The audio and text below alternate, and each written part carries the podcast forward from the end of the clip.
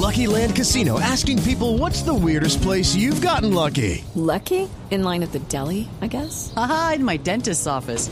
More than once, actually. Do I have to say? Yes, you do. In the car before my kids' PTA meeting. Really? Yes. Excuse me, what's the weirdest place you've gotten lucky? I never win and tell. Well, there you have it. You can get lucky anywhere playing at LuckyLandSlots.com. Play for free right now. Are you feeling lucky? No purchase necessary. Void where prohibited by law. 18 plus. Terms and conditions apply. See website for details. En Blue Jeans, top 5 de las noticias más importantes de la semana. Top número 5. Continúan las investigaciones frente al homicidio. Ah, Vamos a contarles a nuestros oyentes que estamos estrenando pero esta yo aquí sección. Toda emocionada. Claro, ¿no? Y está muy bien que le pongamos energía. Eso está muy bien. Lo que les queremos contar es que mm, veníamos haciendo un resumen de la semana de las noticias más importantes. En esta oportunidad las vamos a presentar como el top 5 y les vamos a decir eh, cuáles son las cinco noticias más importantes, empezando por la quinta. Así que adelante. Ah, bueno, entonces continúan las investigaciones frente al homicidio del sacerdote anglicano Germán Augusto Giraldo Orozco y del abogado Marcos Rodríguez. Si ustedes bien recuerdan, estos hechos ocurrieron el pasado martes en la zona sur de Bogotá. Según la información recolectada por las autoridades lo que tenemos hasta este momento es que unos campesinos del Meta le habían ofrecido a la Iglesia Universal Apostólica Anglicana a la que pertenecían Giraldo y Rodríguez un dinero que estaba escondido en una especie de caleta, esto a cambio de una recompensa, entre comillas, de 200 millones de pesos, trato que los religiosos habían aceptado. Top número 4. Pues bueno, el top número cuatro tiene que ver con que la plenaria de la Cámara de Representantes aprobó 60 artículos de los 100 que contiene el proyecto de ley estatutaria de reforma al fuero militar, luego de que el Senado le diera vía libre a esta iniciativa. Una de las discusiones más determinantes se centró en si se debe o no definir en la legislación colombiana la ejecución extrajudicial. Fernando Carrillo, ministro del Interior, dijo que se está adoptando o se están adoptando mejor todas las medidas de las entidades internacionales para tomar las decisiones correctas. Estamos adoptando todos los eh, medidas y raseros del derecho internacional humanitario. Se aceptaron las recomendaciones de organismos internacionales se aceptaron las recomendaciones de juristas, además muy vinculados a la jurisprudencia de la Corte Constitucional. Pues yo creo que estamos eh, adoptando un estatuto normativo que es moderno, que responde a parámetros de justicia internacional y que de manera alguna, como lo han pretendido sostener algunos, fomenta la impunidad. Digamos, nada contra el VIH como sostienen los oponentes. Absolutamente, yo creo que esa duda está totalmente despejada. Creo que los argumentos de quienes sostienen eso cada día se volvieron más débiles se convirtieron en un caballito de batalla que afortunadamente no prosperó ni en el Senado ni en la Cámara de Representantes.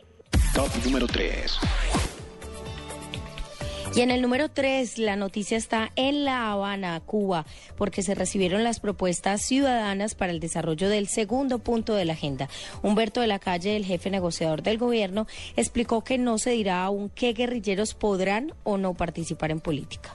Estamos hablando de una posible fuerza política resultado del proceso integrada por los antiguos combatientes, no de las personas en concreto que podrán participar en política según un estudio, razonamiento o decisión que corresponde a otro punto de la agenda, para lo cual se requiere un marco fundamentalmente de garantías de transición que facilite la integración de estos grupos armados al ejercicio de la política.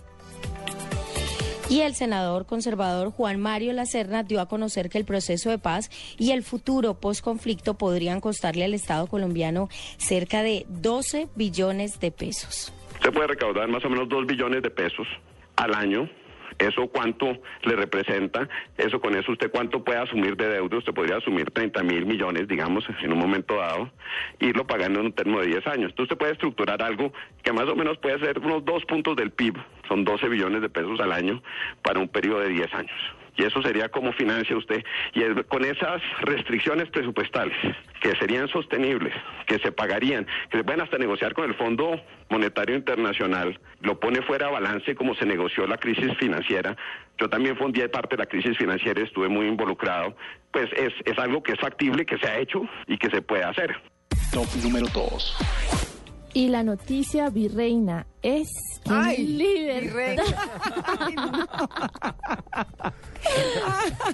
En la segunda. virreina, claro, el top número dos.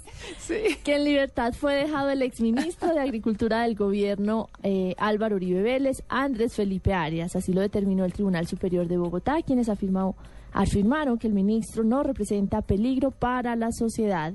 El juicio, eso sí, en su contra sigue. Recordemos, María Clara Tito Amalia, que el exministro Arias se le investiga por su presunta responsabilidad en los delitos de peculado por apropiación en favor de terceros e interés indebido en la celebración de contratos en el caso agroingreso seguro.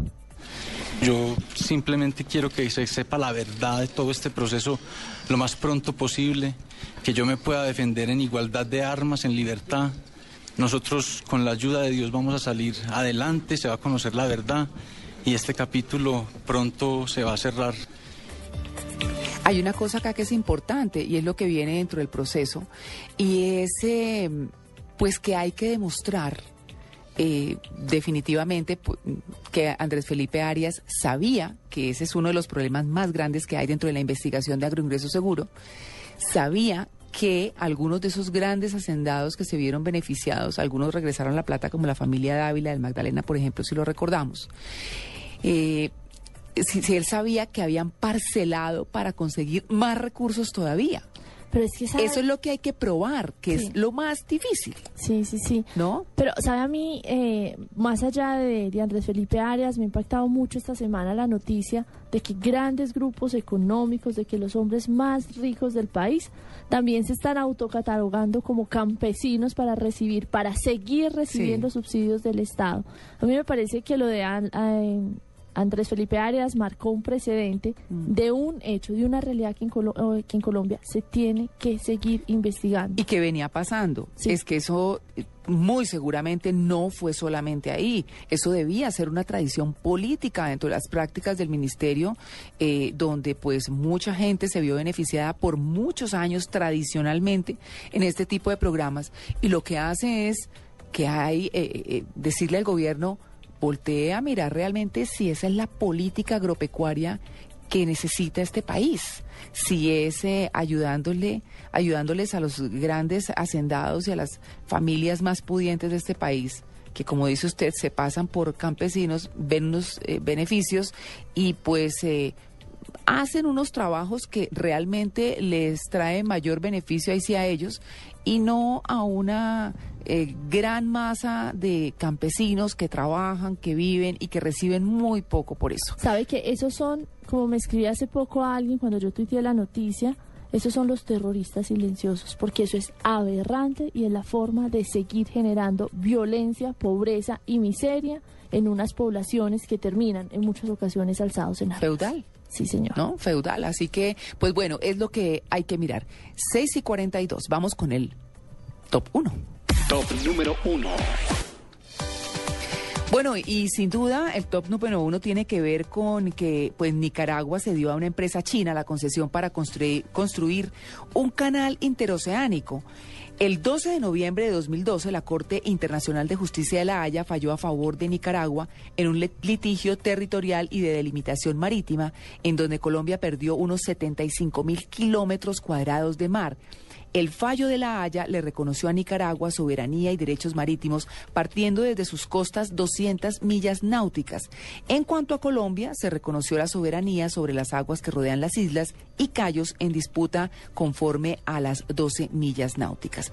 Aunque el gobierno colombiano no se ha pronunciado, en conversación con Mañanas Blue, la ex canciller Noemí Sanín, quien se puso en la tarea de hacer la investigación con un equipo, una investigación pues muy interesante, que tiene para algunos pros, para otros contras, pero que ha resultado interesante de todas maneras, pues dijo Noemí Sanín que ya se había alertado de estos negocios entre China y Nicaragua y que podrían estar detrás estos países de la decisión de la Corte Inter- Internacional de Justicia, pues una de las magistradas del caso era China y supuestamente conocía el proyecto de la mega obra interoceánica. Esto está demasiado cocinado y es una vergüenza que la jueza china, conociendo por cinco años que fue embajadora de la China en La Haya, y ella después fue la embajadora económica del sudeste asiático, porque te conocía este proyecto del Gran Canal y no se declaró impedida a pesar de que se- el artículo 24 la obligaba a poner en conocimiento el presidente de la Corte el hecho. Siguen para adelante y aquí vamos, pero yo creo que Colombia tiene derecho a revisión.